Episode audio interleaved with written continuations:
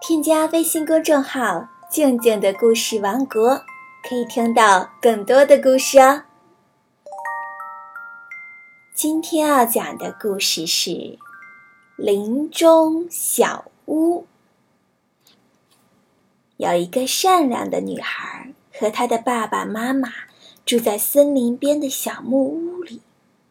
一天，她到森林里去给父亲送饭，却不小心迷了路。天黑了，他发现了一个亮着灯的小屋子，就赶紧跑过去敲门。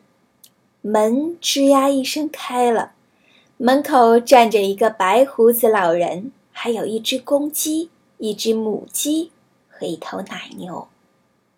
老人家，我迷路了，请让我在这里待一晚上吧。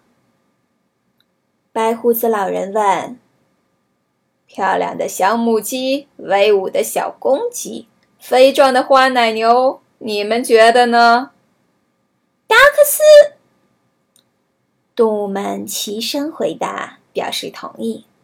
谢谢你们，小女孩很开心，抚摸了一下公鸡和母鸡，又拍了拍奶牛的头顶。善良的小女孩为老人做了香喷喷的饭，还为公鸡和母鸡找到了一些大麦，给母牛抱来了一捆仙草。吃完饭后，女孩又问道：“我们是不是该去睡觉了？”漂亮的小母鸡，威武的小公鸡，肥壮的花奶牛，你们觉得呢？老人问。小动物们回答道：“达克斯。”女孩上了楼，铺好床单。这时，白胡子老人进来了，他什么话也没说，就在一张床上躺了下来。女孩就挨着老人躺下了。第二天清晨。女孩发现他竟然躺在金碧辉煌的皇宫里，三个仆人走了过来，问他有什么需要的。不需要，我要为老人做早餐，还要喂可爱的小动物呢。女孩答道。这时，一个英俊的年轻男子走了过来，微笑着说：“你好，我是一位王子，中了魔法，所以变成了老人。”我的三个仆人也变成了公鸡、母鸡和奶牛。可是，当遇到一位不仅对人好，还对动物好的善良姑娘时，我身上的魔法就会解除。